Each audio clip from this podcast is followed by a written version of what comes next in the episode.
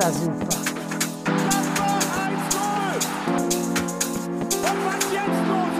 Vier Tage besoffen. das ist ja unfassbar. Der Borussia Park schon raus. Hallo und herzlich willkommen zur neuen Folge der Borussia Explained Caster Class. Ähm, ihr hört schon wieder nicht Möppi. Es ist, äh, also es soll nicht zur Regel werden, aber äh, Möppi hat gesagt, zu dem Derby, so wie wir alle, können wir relativ wenig erzählen. Ähm, deswegen werden Dennis und ich heute ein wenig über das Derby sprechen, ein wenig über die Gesamtsituation und ähm, vielleicht auch so ein bisschen einordnen, was wir noch erwarten in diesem Jahr und was wir vielleicht auch einfach erwarten können. Ähm, und ja, ich habe schon vorweggenommen, Dennis an meiner Seite. Hi Dennis, grüß dich. Hi Marc und hallo an alle, die zuhören. Äh, Mappy äh, hat es nicht eingesehen, darum hat er mich vorgeschickt. Jetzt darf ich das hier ausbügeln. Ähm, schöne Scheiße. Äh, aber nee, ich habe trotzdem Lust. Ich war ja etwas länger nicht mehr hier. Wir, wir planen ja auch was im Hintergrund. Mal gucken. Äh, von daher hat es mich ein bisschen zeitlich umgehauen. Jetzt habe ich mal die Zeit für den Podcast gefunden und darf mich hier dem wunderschönen Derby ähm, widmen mit dir, Marc. Ja, wir waren ja, waren ja gestern beide im Stadion, unabhängig Mhm. voneinander. Ähm, Wie hast du die Stimmung wahrgenommen? Ich glaube, du saßt nicht im Gästeblock, ne? Nee, ich saß im Block äh, O12. Also quasi direkt neben, du saßt, glaube ich, im O11, ne? Mhm. Genau, ich im O12 mit ähm, Thomas Guntermann äh, auf Twitter, at DocG, also lieben Gruß an Thomas, war ein super Tag, bis auf die 90 Minuten, die wir da erleben durften.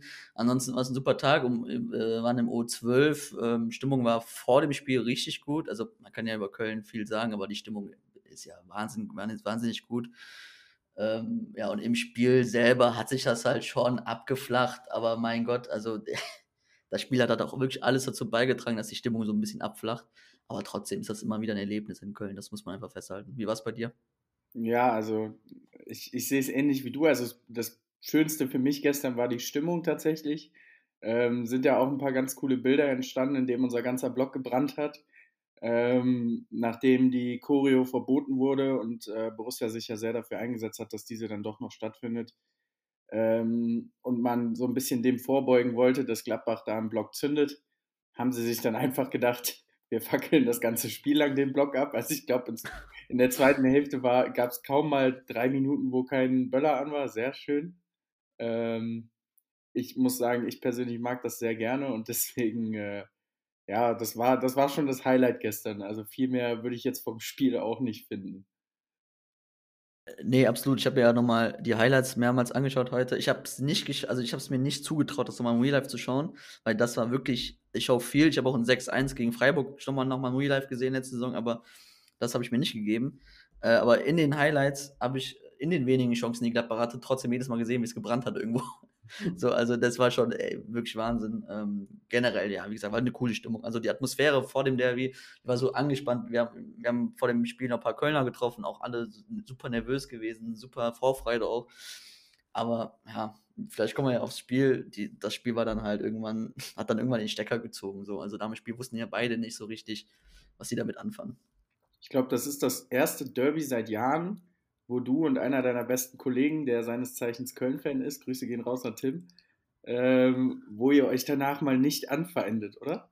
Äh, ja, also Grüße gehen raus, Tim. Doch tatsächlich schon ein bisschen, weil er wieder mal ja, super starkes Köln gesehen hat, die, die, was das Spiel komplett kontrolliert und dominiert hat. Das habe ich ein bisschen anders gesehen, weil ich einfach fand, beide waren grottig. Also mit Ball zumindest. Ja, mit Ball, also das war so ein bisschen.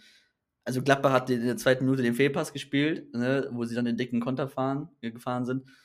Und dann hast du das Gefühl gehabt, okay, so Gladbach hat dann gesagt, oh, das wird uns hier zu brenzlig. Äh, wir droschen den Ball jetzt mal weg und jetzt könnt ihr mal gucken, was er damit macht. Und Köln so, okay, eigentlich wollten wir euch jagen, jetzt haben wir den Ball, was machen wir damit?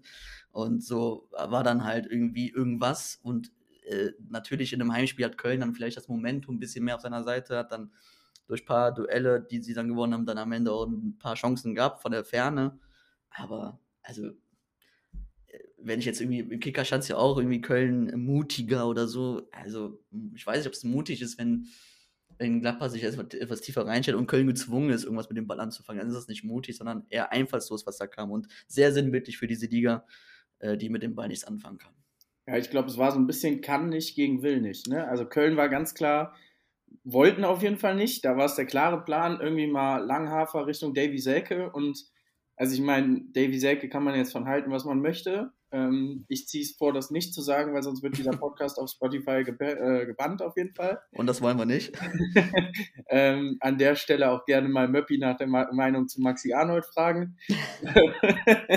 ähm, ansonsten, also Gladbach konnte einfach nicht. Es war Wahnsinn, wie viel, wie viel Fehler wir in den ersten 15, 20 Minuten hatten. So einfache Dinger.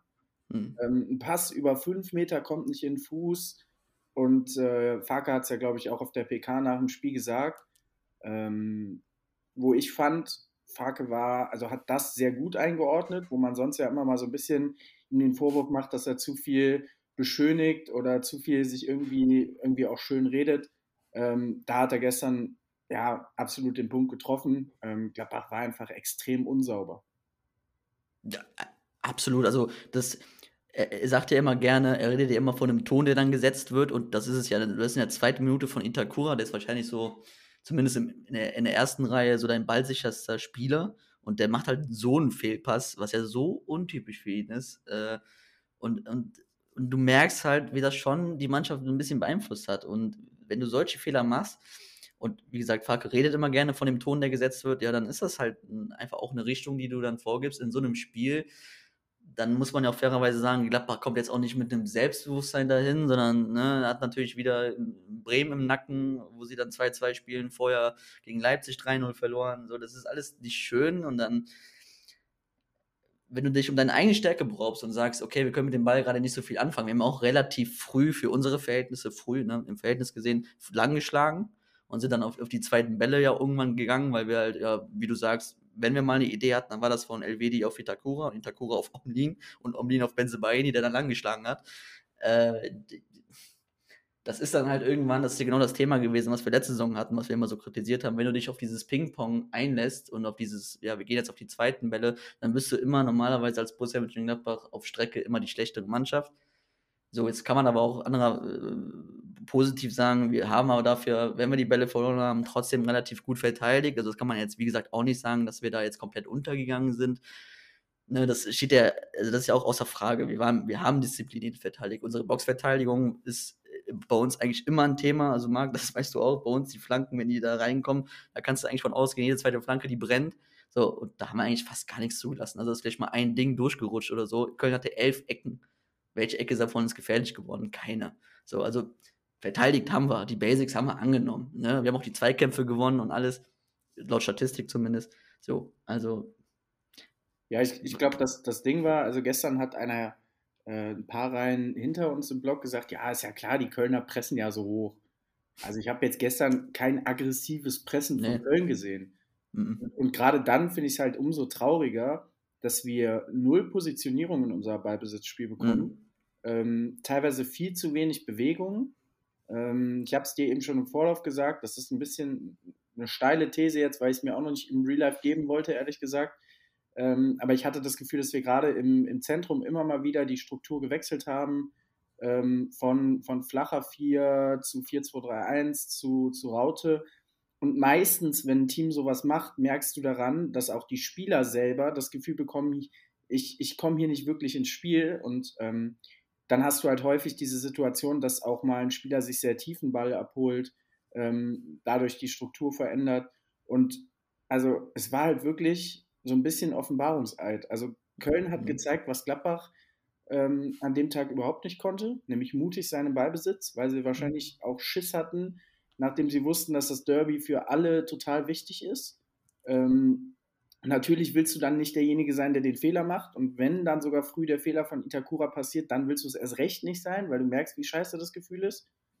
Aber ähm, ja, ich glaube, wenn du, wenn du vorher ein paar Spiele erfolgreich gewesen wärst, hättest du Köln gestern an die Wand spielen können. Weil, also, gefährlich waren die nicht wirklich.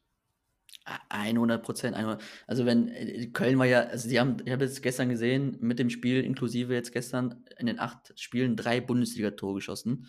Davon war eins gegen Dortmund dabei, was geschenkt, wirklich geschenkt war. Also, mehr geschenkt ging nicht. Und das hast du, du hast gesehen, den, den fällt nichts ein. Das ist ja wirklich so traurig. Das ist ja das, was wir mal sagen in der Bundesliga. Klar, sie hatten eine schöne Struktur. Sie haben teilweise 3-2-5 gespielt mit Keins, der immer wieder, also Skiri in der ersten Linie, Martel und Keins meistens auf der 6 oder äh, Keins mehr so der Hybrid, 6er, 8er.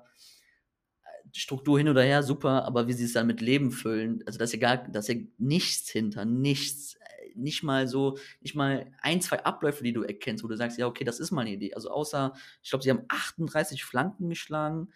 Ja, also das ist alles schön und gut, aber das ist ja alles nichts. Und du, du sagst es selber, ähm, Gladbach mit Ball so schwach und also ich fand auch vor allem, also Struktur kann man immer drüber reden und so und ähm, du sagst es richtig, wenn du innerhalb von, weiß ich nicht, einer Halbzeit dreimal die Struktur änderst oder versuchst zu ändern, dann stimmt da was nicht, ja, aber wir hatten auch vor allem wirklich, ich hatte das Gefühl zumindest so, dass wir einen total nervösen Fuß hatten auch. Also wir waren so, wie Bayern gegen Dortmund in den ersten 10 Minuten, das will keiner hören, weil die irgendwie dann nach 22 Minuten 3-0 geführt haben, aber die ersten 10 Minuten waren ja auch bei Bayern total nervös und bei, bei uns war das genauso. Wir waren so nervös und boah, wir haben aber uns was, gar was nicht getraut. Warum, warum ist das so? Also meinst du, meinst du, du sitzt als Spieler in der Kabine vor dem Spiel und denkst dir so, boah, scheiße, heute darf ich auf gar keinen Fall einen Fehler machen? Oder ist es einfach wirklich auch einfach ein bisschen Pech irgendwo? Also, ja, also ich glaube schon, dass du in, in der Kabine aktuell sitzt und denkst, fuck, wenn das heute in die Hose geht, dann brennt es endgültig. Weil, sagen wir mal ehrlich, Marc, und ich glaube, da, da, kannst du dich auch gerne dann äußern, die Grundstimmung ist ja keine positive gerade, ne? Also und vor dem Derby schon auch schon nicht so, weil es halt generell so eine Unzufriedenheit in Gladbach ist, natürlich auch aufgrund der Vorgeschichte, die wir haben mit Rose Hütter, Eber, blub.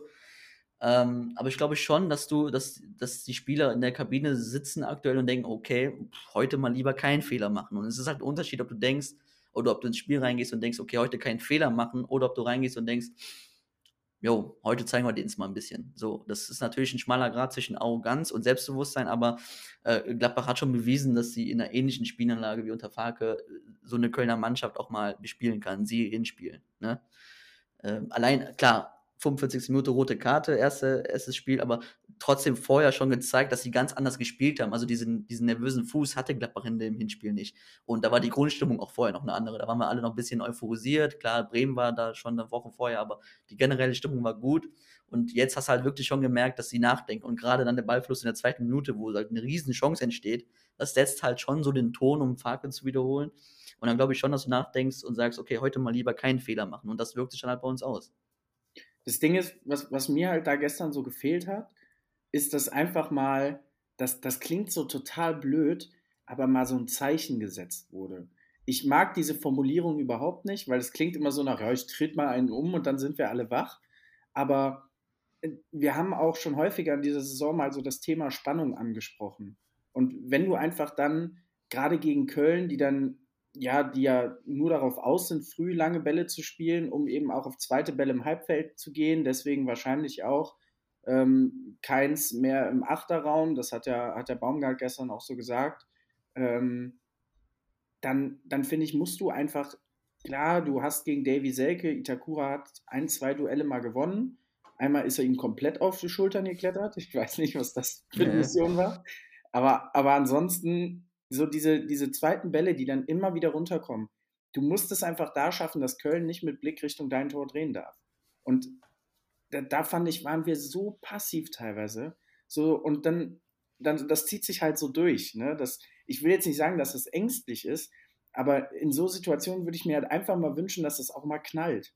Und das, das ne, also da musst du jetzt nicht um, umtreten und äh, dunkelgelb mitnehmen, aber du kannst auch mal einen betonteren Zweikampf in so einer Phase führen und danach den Ballbesitz sichern und eben zeigen, hey, Freunde, so macht er es nicht. Aber das, das, das fehlt mir manchmal so ein bisschen. Ja, ja, so gewisse, ja, äh, also so gewisse Auslöser im Spiel halt, die so einfach so ein bisschen wieder in eine andere Richtung vorgehen. Weil ich hatte halt immer das Gefühl im ganzen Spiel, ähm, also Köln war total ungefährlich, meiner Meinung nach, und Gladbach auch. Aber trotzdem hattest du halt immer so das Gefühl, zumindest aus der Gladbach-Brille, wenn hier heute irgendeiner ein Tor schießen sollte, irgendwann mal, dann eher Köln als Gladbach, weil du halt immer mit dem Momentum des Gegners gekämpft hast, weil du halt nichts kreiert hast. Klar, Köln hat auch in dem Sinne nichts kreiert, aber sie haben halt eben diese zweiten Bälle mal gewonnen und haben halt zum Beispiel auch die Chance dadurch eingeleitet. Ich glaube, Hofmann Skelly sind da rechts und gewinnen dann, verlieren dann den zweiten Ball und dann spielen sie außen durch und Schindler ist im Rückraum wieder frei. Genau solche Momente hatte halt eher Köln. So, wir hatten die, die in der ersten äh, Viertelstunde in der zweiten Halbzeit mal, aber über, über 60, 70 Minuten war es halt immer eher in Richtung Köln pendelnd. Und dann brauchst du halt irgendwelche, du brauchst dann Auslöser. Wenn du dann sagst zum Beispiel, ja, du musst ein Zeichen setzen im Sinne von mal auch mal im zweiten Ball mal ein bisschen aggressiver rein. Oder ob du sagst, okay, wir, wir trauen, oder du kannst es auch anders auslegen, sagst, im Ballbesitz, jetzt, trau, jetzt ist mal gut, wir haben 45 Minuten ängstlich gespielt, jetzt trauen wir uns halt. Und wenn wir halt einen Fehler machen, ja, shit happens, dann kriegen wir halt wieder einen drauf. Aber so kriegst du ja auch einen drauf. Also du spielst 0-0 und alle, und die Stimmung ist ja so, als hätten wir das Derby wieder 4-1 verloren wie letztes Jahr. So, so, so fühlt sich das ja mehr oder weniger an, übertrieben gesagt. So, so, so entweder also irgendwo muss ja der Mut, der gefehlt hat, herkommen. Ob das durch einen Zweikampf ist, den du härter bestreitest, oder ob du sagst, ey, jetzt spiel den Ball in meinen Fuß, wir können das doch. Wir machen doch ein Jahr lang nichts anderes. Aber irgendwie musst du halt so einen Effekt erzielen in so einem Spiel. Andererweise, äh, andererseits kann ich auch verstehen, dass halt wirklich Gladbach und Köln so unheimlich auf Sicherheit gespielt haben und wirklich beide Mannschaften, du hast das so gespürt auf den Rängen, wirklich alles dafür getan haben, bloß keinen Fehler zu machen. Und so hat, so hat sich das Spiel auch angefühlt. Also äh, die Mannschaften, man sagt immer so schön, die können noch fünf Stunden spielen, da passiert kein Tor mehr. Das trifft wirklich auf dieses Spiel äh, zu. Da hätte nichts mehr passiert, weil sie alle nur auf Sicherheit gespielt haben. Ich glaube, glaub, dass, also es gibt so zwei Situationen, die dafür exemplarisch sind. Das ist einmal, dass beide Trainer auf der PK danach sagen, ja, wenn du kein Tor schießt, dann darfst du wenigstens keins kassieren. So, das, das beschreibt halt dieses Spiel perfekt. Mhm. Und ich glaube dann auch die Szene von Jonas Hofmann in der zweiten Hälfte, wo wir ihn tief schicken. Ich glaube, dass er am Abseits war, kann, glaube ich, in der Mitte Tyram anspielen, dreht dann ab und hat dann freie Schussbahn und dreht nochmal ab und steht dann wirklich im 16er, drei, vier Sekunden, macht gar nichts. Und ich denke mir so, ey, Jonas Hofmann, deutscher Nationalspieler, ähm, ja, wahrscheinlich jetzt bei der Nationalmannschaft nicht dabei gewesen, so wie ich jetzt gehört habe durch, durch Interviews, dass das mit Flick sogar abgesprochen war. Ähm, und dennoch, also, warum? Wie ist das passiert? Ja. Ja, also genau, aber äh, genau, du siehst ja an solchen Momenten, also das war ja sogar, glaube ich, ganz gut rausgespielt, wo Hofmann durchkommt.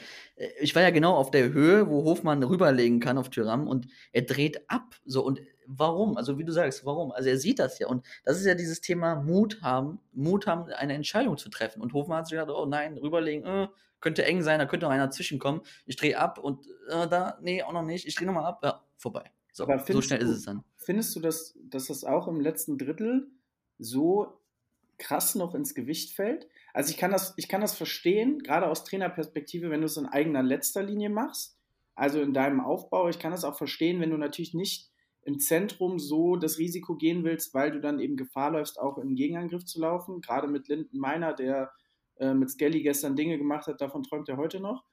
ähm, aber ich, ich verstehe halt nicht, gerade so, im, wenn du im gegnerischen 16er bist, warum du da teilweise so, ja, so ängstlich fast bist. Ich glaube, mhm. da ist auch eine Szene gewesen, äh, wo Tyram mit links aus der Drehung abschließt mhm. Und um ihn rum bestimmt vier Quadratmeter Platz sind. Der kann den Ball annehmen, zwei Kontakte. Und ich wette in der Hinrunde, hätte er entweder zwei Kontakte genommen, den Ball gemacht oder ihn mit links sich ans rechte Schienbein geschossen und der Ball wäre reingegangen. Äh, absolut, absolut. Äh, in dem Zusammenhang auch die Stindel-Chance, wo der schießt, also Chance, in Anführungszeichen, das ist ja auch wieder Thema Entscheidungsfindung. Wir laufen, wo Stindel schießt, laufen wir vier auf drei in Überzahl in dem, in dem Moment. Wo Stindel, das, das, alle, du musst mal, also du müsst ja mal im Real Life oder in den Highlights, das ist ja auch in den Highlights drin, schauen, wenn als Stindel zum Schuss an, rausholt, wie ich glaube, Thuram und Hofmann waren Ball entfernt und Skelly, glaube ich, auch noch. Und alle drei zeigen mit dem Finger nach links, also guck hier, schau Benzebaini, der ist links durch und er schießt einfach. So, und das war eine 4 gegen 3 Überzahlsituation. Wie du sagst, Thuram hat so viel Platz, nimmt den Ball nicht am, schießt mit links. Stindel, eigentlich ein super Zehner, der genau dafür immer die Vision hat und die Übersicht, das zu erkennen, schießt einfach. Hofmann kann den Ball rüberlegen, dreht nochmal ab und dreht. Das ist ja dieses, hast du kein Selbstbewusstsein, musst du es dir im Spiel irgendwie erarbeiten und das hat Gladbach auf, Gladbach hat alles dafür getan, um es nicht zu machen.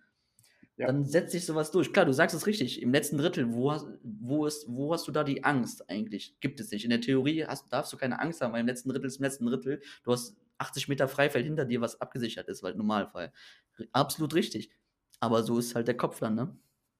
Ja, ich, ich fand auch, also ich glaube, nach Abpfiff, als die Mannschaft dann zur Kurve kam, es Mhm. war so eine Mischung aus Applaus und ein paar Pfiffen. Und ich glaube, das, das hat so richtig krass die Meinung auch bei mir im Kopf wieder gespiegelt. So, ich war so zwischen, ja, irgendwie finde ich es okay, dass wir zu Null gespielt haben, weil das in den letzten Monaten saisonübergreifend immer wieder Thema ist.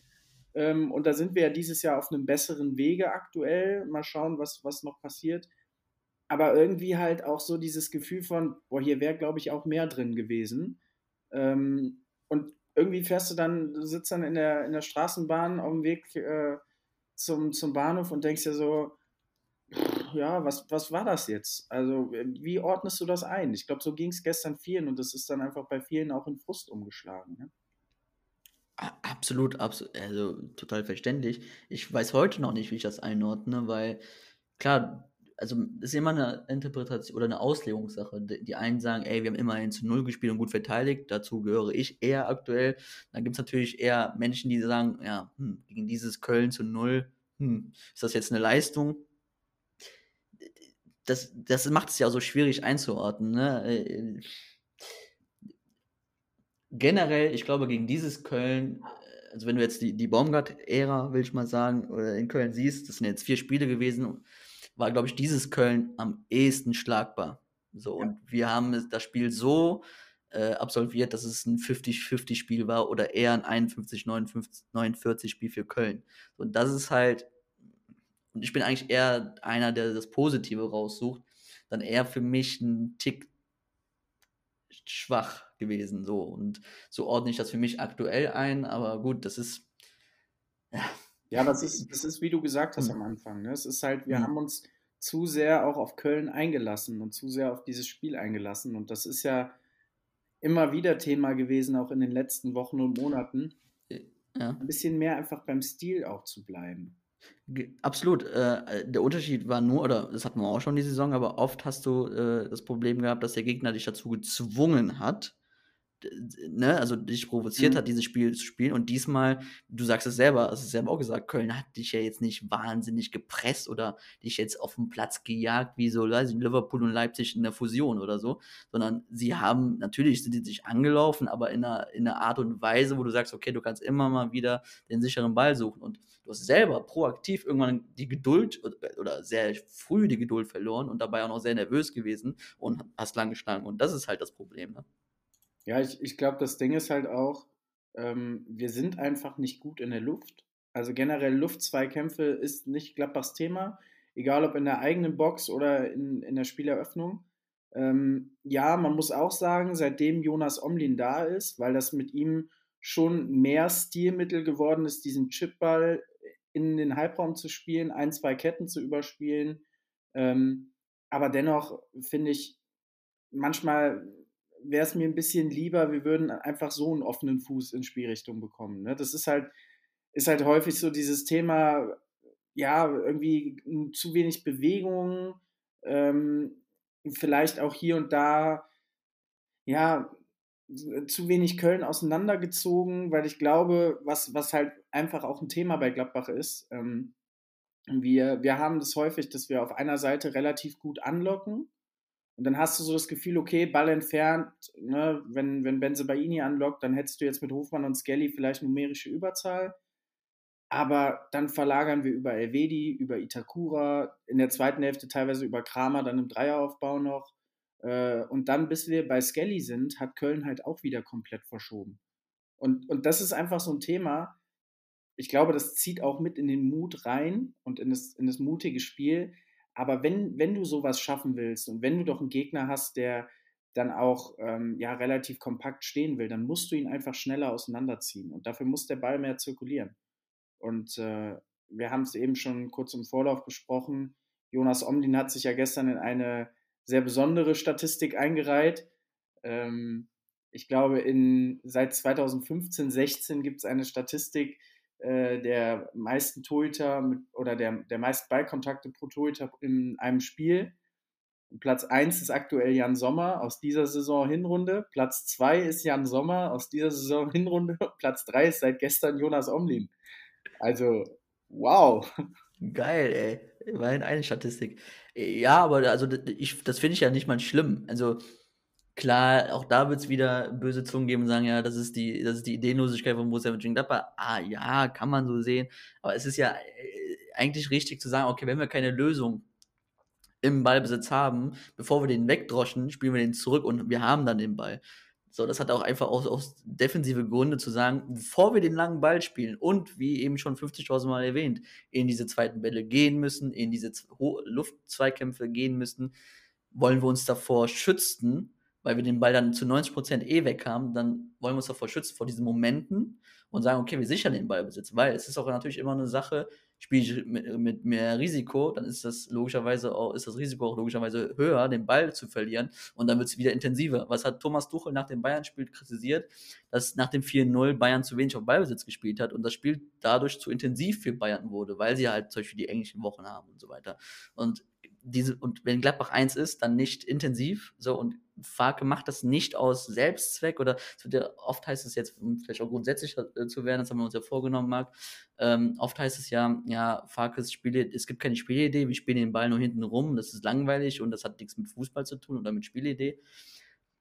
Ja, das ist äh, wahrscheinlich auch nicht Farkes äh, äh, Peak-Fußball, so dass der wünscht sich wahrscheinlich auch mehr Risiko, aber er guckt sich den Kader an und sagt, okay, ich ähm, habe mit Stindl 34 Jahre alt, mit Neuhaus auf der 10, äh, Kramer auf der 6, äh, Tyram auf der 10 äh, im Sturm, Spieler, Zweck Gegenpressing, Pressing generell, Intensität in, in den, in den äh, Bewegungen, nicht so die, die, die Qualität also muss ich schauen, dass ich das Risiko minimiere und dann wirklich das Risiko nehme, wenn ich mir die Räume, die Freiräume erarbeitet habe. Und ähm, wenn der Gegner das nicht zulässt, dann wollen wir auch nicht so dumm sein und den Ball frühzeitig rausschlagen, sondern den Ballbesitz über den Torwart weiter beibehalten.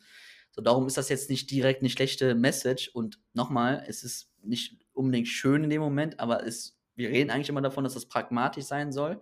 Ja, das ist eigentlich pragmatisch, nun wahrscheinlich nicht schön aber wahrscheinlich notwendig.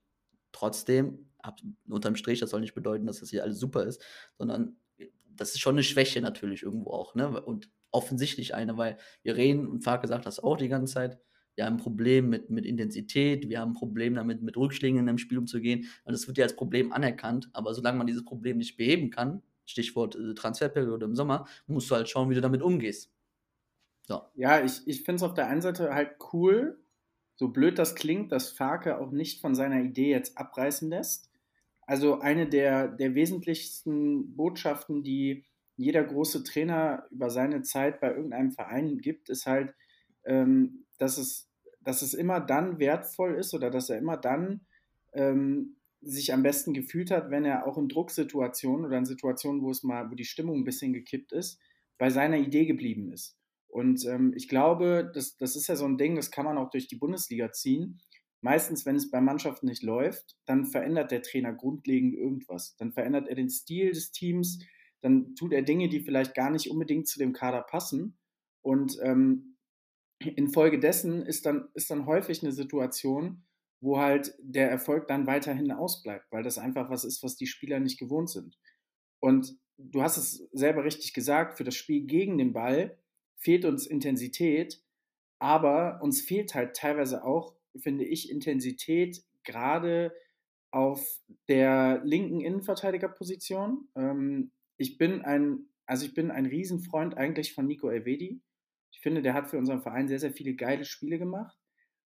Aber du merkst halt sehr, sehr häufig, dass gerade er zum Beispiel im Andribbelverhalten nahezu nicht präsent ist. Also ich glaube, der hat ein, zwei Spiele dieses Jahr gehabt, wo er sehr geil angedribbelt ist.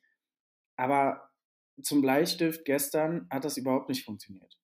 So, und das ist einfach was, du, du ziehst ja auch einen Gegner, du, du sorgst dafür, dass ein Gegner sich automatisch mehr zurückzieht und ähm, mehr Richtung eigenes Tor kommt, wenn, wenn du immer wieder auch die Tiefe andribbelst. Und natürlich musst du das ein bisschen vorbereiten, aber gerade wenn du in einem Dreieraufbau bist, bereitest du es zu 90 Prozent vor. Und dann musst du einfach da auch die Intensität reinbekommen. Denn äh, wenn du einen Gegner nicht müde spielst, dann äh, kannst du auch im Gegenpressing noch so gut sein. Aber wenn, wenn er vorher kaum Mühe hatte, dich zu verteidigen, dann ist er natürlich auch so frisch und so fit im Kopf, nach eigenem Ballgewinn diesen auch zu sichern, weil du dann nicht mehr hinterherkommst.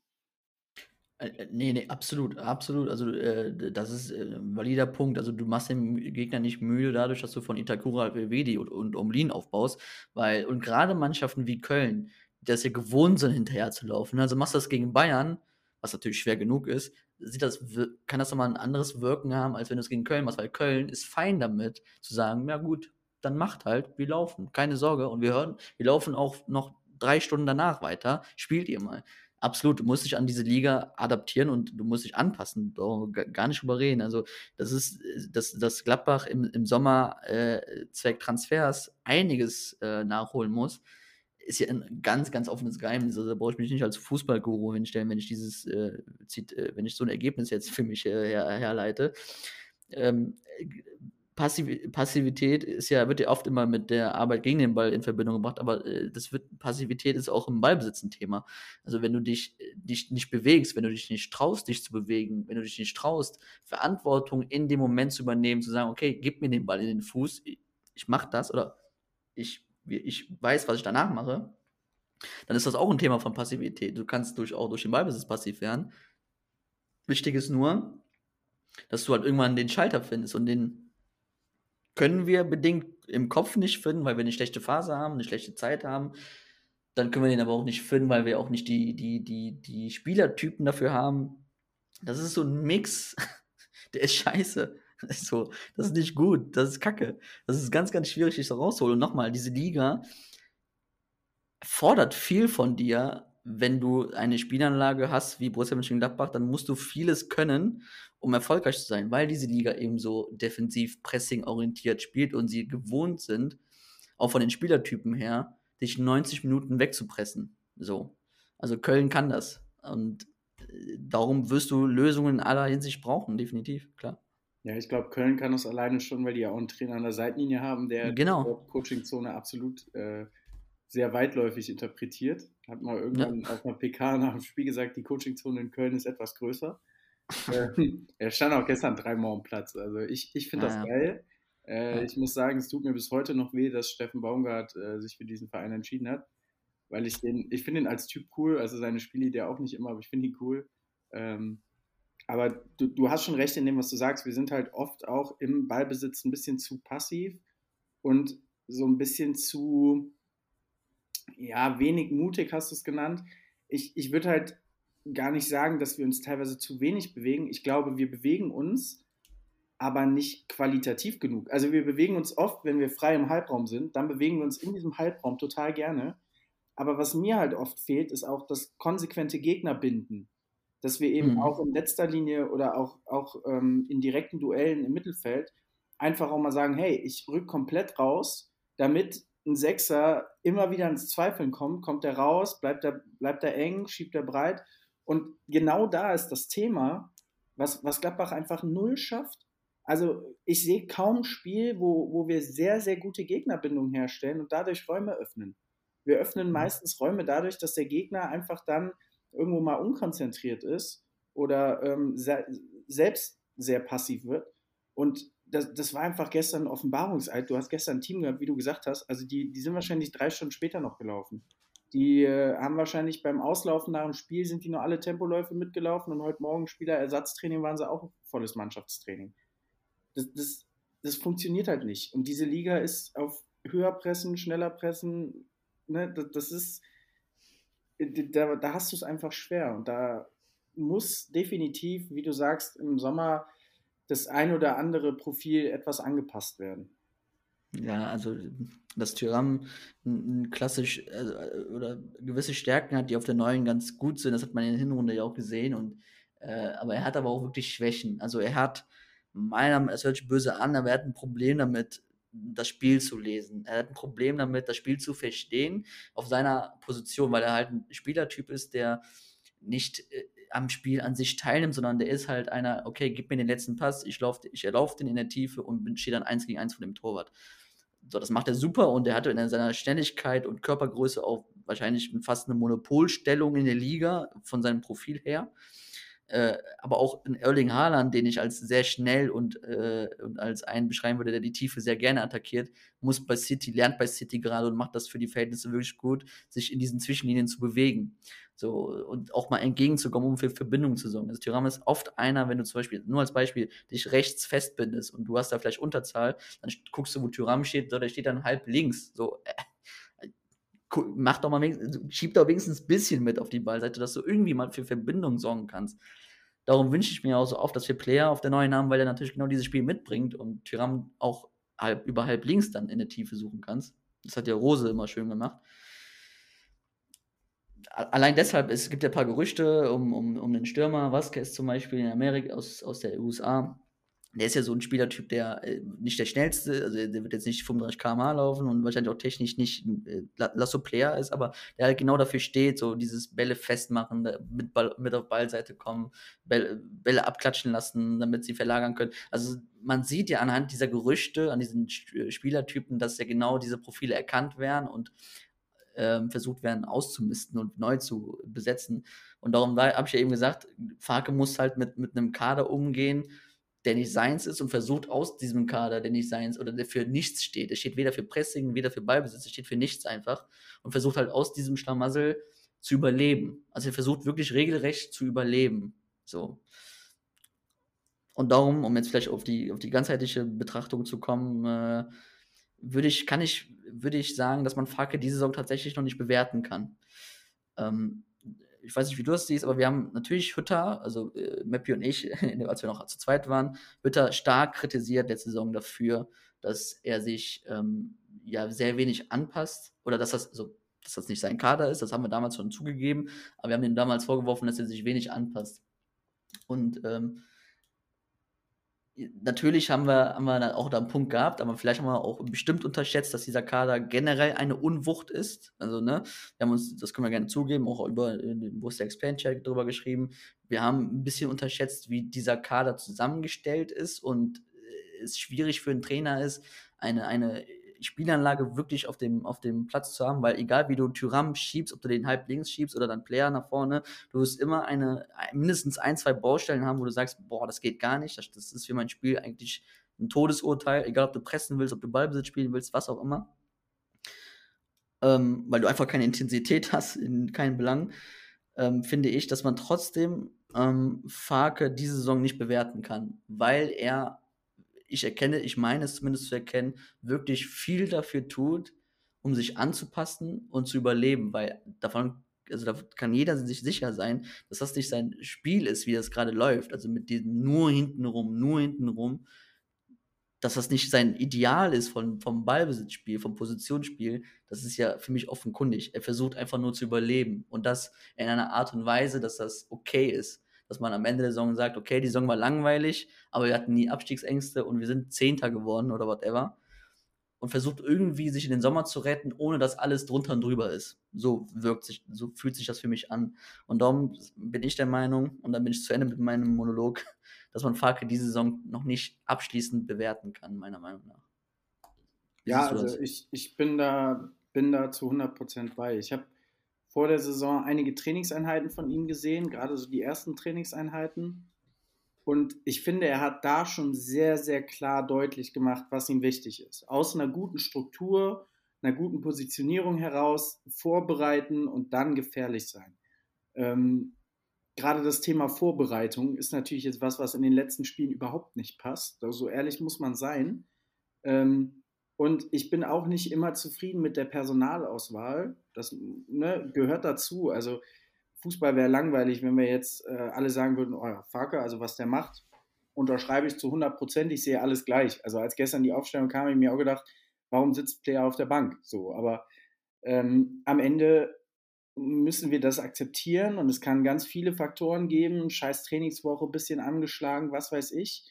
Ähm, ich kenne das als Trainer selber, manchmal hast du das Gefühl, dass ein Spieler einfach gerade besser passt, ähm, obwohl ein anderer viel, viel besser trainiert hat. Und der Spieler, der besser passt, hat vielleicht Kacke trainiert, aber du hast trotzdem das Gefühl, der passt jetzt perfekt rein. Ähm, und bei Farke ist diese Option ja teilweise gar nicht da. Das, er, er kann ja teilweise gar nicht sagen, boah, der würde jetzt besser reinpassen, weil er hat ja oft nur eine Option. Also wenn ich sehe, ein, äh, ein Gumu kommt gestern rein, völlig übermotiviert, läuft 20 Sekunden wie von der Tarantel gestochen, sieben Leuten hinterher, äh, endet dann letztendlich darin, dass er, glaube ich, Hector über den Haufen läuft, der ihn auch nur so anguckt, so nach dem Motto, was ist denn dein Problem? Ähm, und ja, also als wir den geholt haben, habe ich mir gedacht, geil, endlich mal ein schneller Spieler. Ähm, und inzwischen denke ich mir, wow, der kann wirklich nichts außer schnell sein. Und ähm, ich, ich glaube, dass das einfach so ein, so ein Thema ist, was wir in der Vergangenheit häufiger hatten, dass, dass wir nicht äh, zu sehr auf Profile geachtet haben, sondern mehr auf einzelne Attribute. Und ähm, ich glaube einfach, dass es jetzt in diesem Sommer wichtig wird, dass man, und da bin ich mir sehr sicher mit allem, wie du schon gesagt hast, was man so rundherum hört, dass wir wieder mehr auf ein ganzheitliches Profil gehen. Auf was kann ich vielleicht oder wo kann ich vielleicht ein paar Abstriche machen, um mir gewisse Sachen ähm, ja, wichtiger, wichtiger zu werten und auch mehr Qualität in einer bestimmten Sache mitzunehmen. Aber ich glaube, dass es nicht mehr solche Transfers geben wird, wo du sagst, boah, der ist super ausgeprägt in diesem einen Muster und fällt aber dafür bei anderen Dingen so eklatant ab, dass du permanent dieses Risiko hast, muss ich das eine abwägen gegen das andere. Und das hat Farke ja gerade. Also, wir müssen ja kein Hehl draus machen. Wenn du einen Stindel spielen lässt, weißt du genau, der ist für dein Spiel mit Ball zwischen den Linien total geil. Aber sobald der fünf Tempoläufe gegen den Ball macht, braucht der Kerl ein Sauerstoffzelt aufgrund seines Alters. Ja, und also würde uns beiden wahrscheinlich nicht anders gehen. Aber ne, das, das ist einfach dieses, dieses Thema, du, du hast nicht so diese Spielerprofile, wo du sagst, ja, ich ziehe den mal eben von 10 auf 8 und ich weiß, der macht trotzdem ein gutes Spiel, so wie keins gestern. Und das ist, das ist das, wo ich mir einfach erhoffe, und dann bin ich auch mit meinem Monolog durch, ähm, dass, dass wir das im Sommer verstehen und dass vor allen Dingen auch die Fans, und das, das wünsche ich mir inständig, Geduld haben damit. Weil wir haben die ganze Saison gepredigt, wir werden Geduld brauchen. Und ich kann verstehen, dass man jetzt nach und nach abgefuckt ist und frustriert, weil man selber auch eine andere Erwartungshaltung hat. Aber bis jetzt ist nicht viel passiert. Es gab, es gab keine Möglichkeit dafür, dass viel passieren konnte. Wir haben keine Einnahmen gehabt, somit konnten wir kaum Ausgaben haben. Also was soll sich groß geändert haben? Und das, das Problem, das hast du heute gesagt, was ist denn, wenn es nächste Saison dann nicht direkt auf Anhieb klappt? Und sind wir mal ehrlich, wenn viele neue Spieler dazukommen und viele Spieler gehen, wird es nicht auf Anhieb klappen. Äh, ich habe äh, ich hab mich extra äh, gemutet und dann wieder mein Mikro angemacht, weil ich dich direkt mit der Frage konfrontieren wollte, ähm, wo ich genau natürlich äh, nach dem Gefühl fragen wollte, wie siehst du Farke in der nächsten Saison? Äh, jetzt hast du die, die Frage vorweggenommen, darum antworte ich direkt drauf.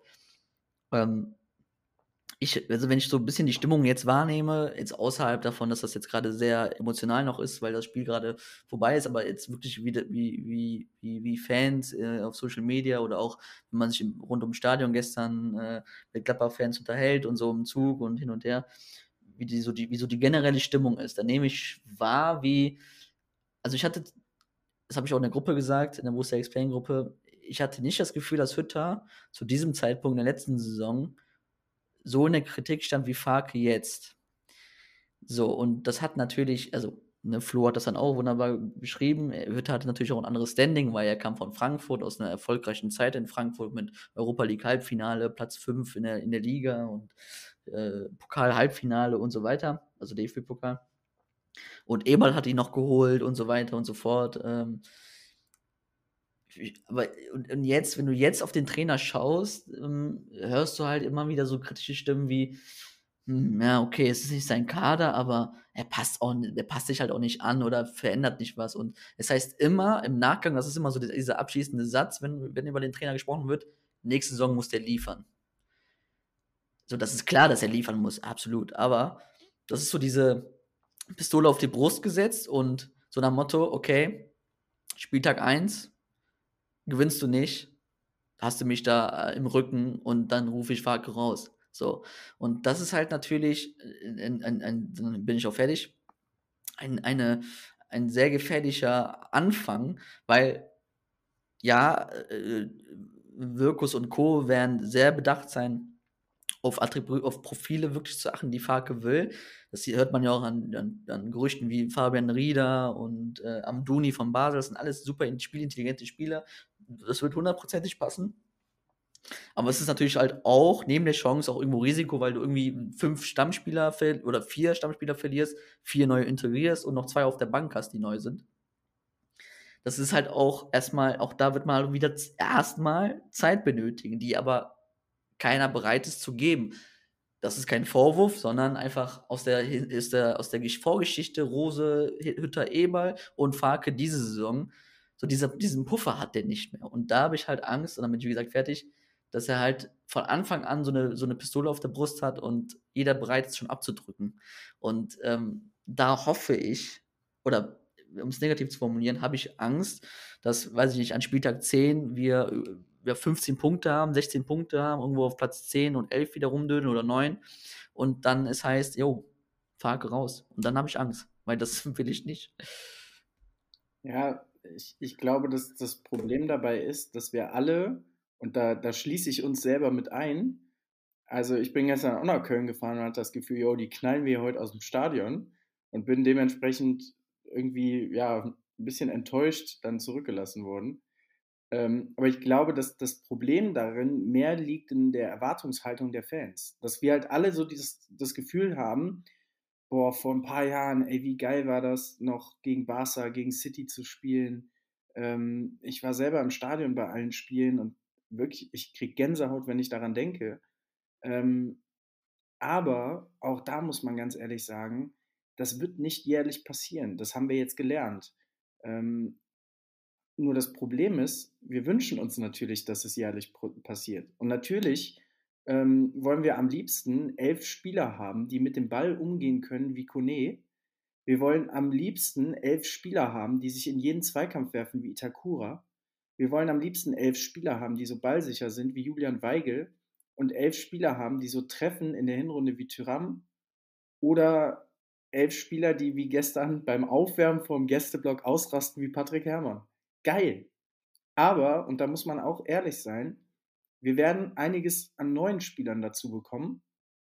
Und die Frage ist doch nur, wie schnell können sich die dann auch adaptieren? Wie schnell oder wie gut ist auch jetzt vorgearbeitet worden, dass man eben im Sommer dann direkt Spieler in diese Struktur integrieren kann. Und ich glaube, das ist gerade ein Riesenvorteil, den wir haben. Dadurch, dass vielleicht jetzt gerade einiges Kacke läuft, aber die Spieler, die da sind und auch nächstes Jahr da sein werden, sind dann schon die Spieler, die absolut wissen, was Farke möchte, die auch ein bisschen so Vorbild und Leitlinie sein können für die, die dann dazukommen.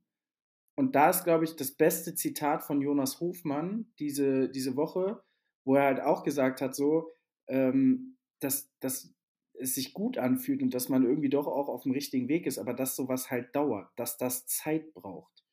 Und ähm, ja, ich habe genauso wie du Angst davor, ähm, weil ja, so ein Trainerwechsel ist irgendwie, selten sehr positiv gelaufen für uns in den letzten Jahren. Also ich glaube, der einzige, der wirklich direkt eingeschlagen hat, ähm, war Marco Rose und vielleicht Lucien Favre noch, wenn man, wenn man so möchte. Ähm, aber ansonsten hat es ja doch immer auch so ein bisschen was von, wer ist gerade auf dem Markt, wer passt dann zu den Spielern und und und. Und das ist einfach eine Situation, wow, da, da sehe ich mich nicht. Weil ich glaube, das siehst du ähnlich. Jeder sagt dieses Jahr, dass wir eigentlich eine richtig geile, richtig geile Idee haben, nur sie aktuell nicht mit den richtigen Spielern füllen können. Mhm. Also äh, ja, du hast, du hast die Chance beschrieben, gerade die, die wir haben. Und da bin ich, also da bin ich hundertprozentig mit. Wie gesagt, ich habe halt nur die Sorge, äh, wenn es halt nicht so wie gewünscht läuft, ähm, wie die Fans dann darauf reagieren, weil wie gesagt, immer am Ende so dieses, ja, nächste Saison muss er liefern, halt unten drunter steht. Und ich finde, es wird ihm und in seiner Arbeit in dieser Saison einfach nicht gerecht, auch wenn es sich jetzt sehr komisch anhört. Aber dieser Kader, es wird ja mal darüber gesprochen, ja, dieser Kader hat mal Champions League gespielt, ne? Achtelfinale und so, ja, alles richtig. Aber dieser Kader hat auch danach Platz 8 gespielt. Äh, dieser Kader hat danach zwei, drei Wochen Abschiedskampf gespielt und gerade noch so sich auf Platz 10 gerettet durch gegen Mannschaften, weiß ich noch, wo sie gegen RB Leipzig und gegen Hoffenheim gewinnen, wo beide schon mit der Saison abgeschlossen hatten haben und Leipzig nur noch das Pokalfinale im Kopf hatte. So, das ist dieser Kader auch. Und dieser Kader ist jetzt wieder genau der, der sie halt nun mal ist. Ein Kader, der in die Jahre gekommen ist, kaum frischen Input bekommen hat, diese Saison das erste Mal sowas wie wirklich Neuzugänge spürt, wirklich so richtige äh, mit Itakura, Weigel und Ngumu, äh, wovon zwei ja super eingeschlagen haben und Omlin auch, also drei von vier, die super waren. So, und jetzt halt wirklich dabei ist, zu sagen, okay, wir verlieren einen Spieler wie Stindl, der sieben Jahre lang Stammspieler war. Wir verlieren nicht Kramer, aber der wird auf der Bank nächste Saison auf der Bank sein und vermutlich eher der Chef im Training sein, so um es mal nett zu formulieren, so wie Patrick Herrmann jetzt vielleicht ist. Äh, wir verlieren solche Spieler, die wirklich komplette Stammspieler waren. Und kommen jetzt wirklich erst in eine Phase, wo wir sagen, okay, jetzt reden wir auch über Führungsstruktur, die sich ändert. Wir reden über neue, neuen Geist in der Mannschaft, über neue Frische und über neuen Sp Spielermaterial, was zum Trainer passt. Erstmals wieder so richtig. Auch Rose hat sich viele, viele Neuzugänge gewünscht, weil er gesagt hat, hm, mit Player pressen, weiß ich nicht, mit Tyrann pressen, weiß ich nicht. So, da wollten sie den ja auch verkaufen. Also all diese Themen kommen jetzt erst aber wirklich erst viel zu, viel zu spät auf, aber kommen jetzt. Und ähm, und dann finde ich einfach, dass dieser Kader in dieser Saison einfach falsch bewertet wird. Auch von uns, wie gesagt, also auch von uns, von Möppi und mir, äh, vor der, äh, vor der, äh, die, vor, vor Saisonbeginn, ähm, als wir gesagt haben, wenn, wenn ein Trainer kommt, der Ballbesitz spielen lässt oder eine Anlage hat, die dem nahe kommt, dann ist diese Mannschaft besser als Platz 10. Ist sie vielleicht auch, aber sie ist halt auch vielleicht zu Teilen auch manchmal Platz 12 Niveau und dann kommt halt genau das raus, was jetzt auf der Tabelle steht. Und dann finde ich einfach, dass dieser Kader zu positiv bewertet wird und dadurch die Arbeit von Farke zu negativ gesehen wird. Bei aller Kritik, die es gibt, also er ist bestimmt nicht fehlerfrei und bestimmt nicht schuldlos und er hätte bestimmt gewisse Dinge, wie immer, wenn es nicht perfekt läuft, besser machen können, so wie jeder, jeder vom, vom Busfahrer zum Betreuer, zum Analysten, zum Scouting-Chef, zum Fan auch irgendwo. Kann jeder was besser machen, wenn es nicht wie gewünscht läuft. Aber unterm Strich finde ich Farke eher derjenige, der noch das Bestmögliche aus dieser Situation und aus dieser Mannschaft rausholt. Und dann hoffe ich einfach, dass wir in der nächsten Saison mit dem richtigen Material wieder ein paar Schritte nach vorne gehen können. Ja, jetzt sind wir, sind wir beide ja auch so, dass wir uns, sobald ein neuer Name aufkommt, relativ schnell mit diesem auseinandersetzen, uns das eine oder andere dazu anschauen. Ähm, und also die meisten Fans, ich, ich kenne das selber, ich war gestern auch mit einigen, äh, einigen Freunden und Bekannten unterwegs und äh, wenn dann schon mal so ein Name fällt, kommt immer direkt so, ja, kann der denn was? Hm. Ist das denn was? So, und dann ist halt immer so dieses, äh, wie, wie willst du es dann relativ neutral formulieren, ohne zu sehr zu hypen? Natürlich sitzen hm. wir beide da und schauen uns eher die positiven Dinge an und denken uns, boah, was ein geiler Typ. Hm. Ähm, aber auch bei Tyram, wenn du dir vorher nur die positiven Szenen angeschaut hast oder ein Gumu oder sonst was, hast du auch gedacht, was ein, was ein Baller. Äh, ne? Und dann bei uns läuft es halt gar nicht. Aber ich glaube, so das beste Beispiel aktuell im deutschen Profifußball, wo man, wo man sieht, dass Trainer und Kader absolut zusammenpassen, ähm, wirst du, wirst du safe jetzt liefern können. Ohne dass ich den Namen ausspreche von diesem Team, was in den letzten Spielen so krass performt hat ähm, nach einem Trainerwechsel oder nach, nach frischem Wind auf der Trainerposition und vorher miserabel performt hat. Lass mich nicht hängen. Komm schon. Nee, äh, meinst du es in der Bundesliga? Nee, aber im deutschen Profifußball. Ach, St. Pauli, da oder was? Junge. oh Gott, da hast du mich komplett falsch. Ja, nee, absolut. Nee, absolut. Also, genau, und auf diesen Effekt haben wir ja auch irgendwo, also das war ja das, was ich meinte, auf diesen Effekt haben wir ja auch irgendwo gehofft, dass, als wir gesagt haben, ey, wenn ein Trainer kommt, der wieder mehr auf die, auf die Spielanlage sitzt, mit dem sich an den Kader mehr anpasst, dass das haben wir auch auf so einen Effekt irgendwo gehofft und mit Platz 6, 7, 8 äh, rumgespielt.